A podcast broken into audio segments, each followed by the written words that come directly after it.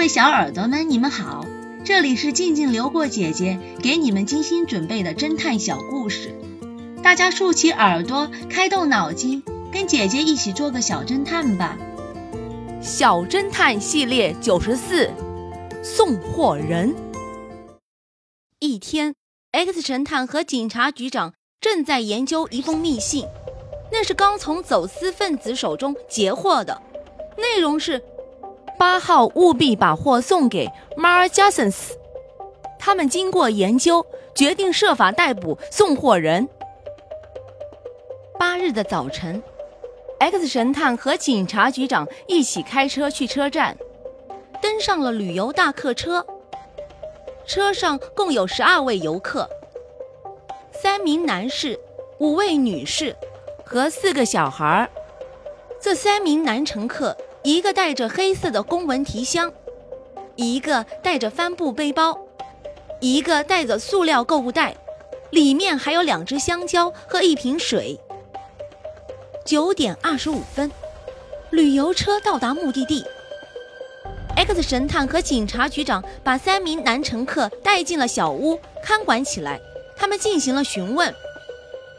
带着塑料购物袋的青年被带进屋，他狂吼着。我强烈抗议这种侵权行为，我要上法院告你们！你们必须马上放了我，并对现在发生的事情做出解释。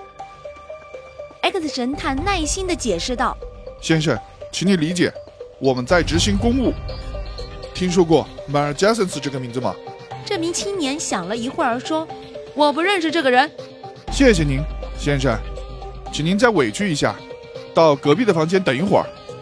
第二个男子是拎着公文提箱的法国人，警察局长检查了他的箱子，里面只有几本研究博物馆的书籍。X 神探提问道：“马尔加森斯，你听说过这个名字吗？”这位法国人回答道：“我从来没有听过这个人的名字。”第三名男子，他背着帆布背包，他进来时便大声地尖叫着：“你们搞什么名堂？”凭什么把我们扣在这儿？X 神探温和地问道：“听说过迈尔加森斯吗？”这个人毫不思索，干脆地答道：“我根本不认识他们。”X 神探说道：“你在说谎，跟我们回警察局吧。”小侦探们，你们找到送货人了吗？下一集告诉你们答案哦。芝加哥来的。这个故事的真相是，芝加哥与纽约时差是一个小时，东西海岸相距甚远的美国，虽然是同一个国家，却用四个不同区时作为标准时间。